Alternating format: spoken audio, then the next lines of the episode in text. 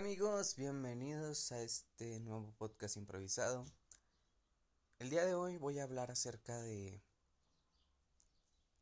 la escuela, de cómo aquellos que viven más lejos son los que llegan más temprano, los que son más puntuales siempre en las clases, y cómo los que vivían cerca o que tenían un medio de transporte más eficiente para llegar, eh, siempre llegaban tarde. Es decir, gente con carro propio tardaba mucho más en llegar, llegaba 10 minutos tarde, 15. En cambio, personas que vivían muy lejos y tenían que tomar 3 o 4 camiones, llegaban perfecto, llegaban incluso media hora antes. Esto principalmente ahora lo entiendo de que se debe al hecho de de cómo la persona que vive lejos y no tiene medio de transporte propio si no se va en ese camión va a llegar una hora después, va a perder la primera clase. Y como el recorrido de esta persona es de más de una hora, podría considerarse que es incluso el recorrido una clase más. ¿Qué quiere decir esto?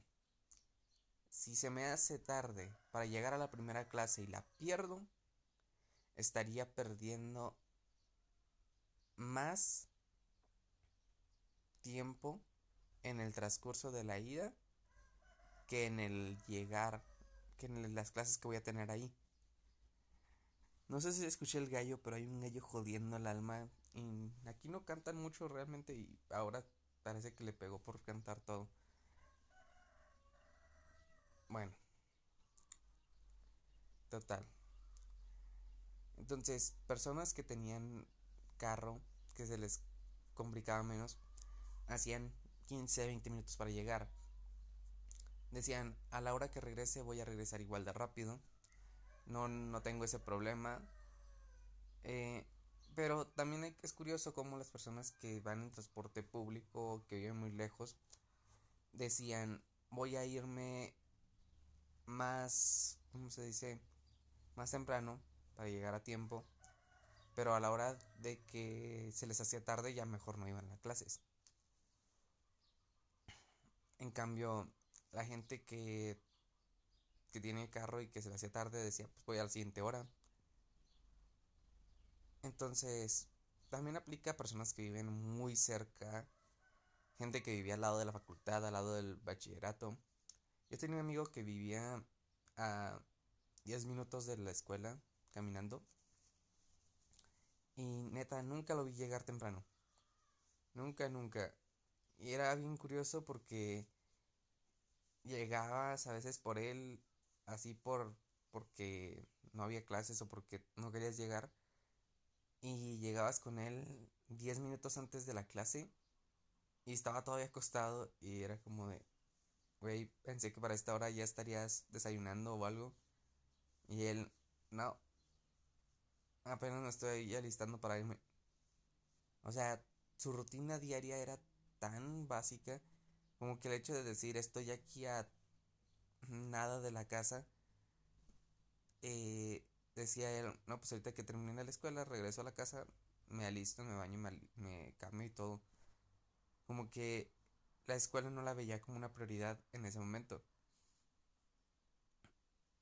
Curioso, porque si tú vives lejos de la universidad, obviamente tú dices, no, pues tengo que hacer un transborde aquí en el centro, tengo que hacer esta otra cosa. Y saliendo de la escuela, quizás tengo que hacer otra cosa en otra parte donde voy a transbordar. Entonces, ese mismo hecho de tener que tratar con más personas te hace como el tener más consideraciones tanto en tu higiene personal, tus tus tus aspectos principales, tus aspectos como como el hecho de... Ay, se me fue. se me fue la idea. Pues sí, en general todo tu higiene personal. Que sabes que puedes toparte a mucha gente en el transcurso que tardas en llegar de, de tu casa a la escuela, de tu casa al trabajo. Bueno, en el trabajo ya creo que no se repite tanto debido al hecho de que te descuentan de tu sueldo si no si no llegas a tiempo, pero en la escuela sí era muy común. Y ese fue mi podcast improvisado de hoy. Fue un algo largo, cinco minutos, pero pues espero les haya gustado.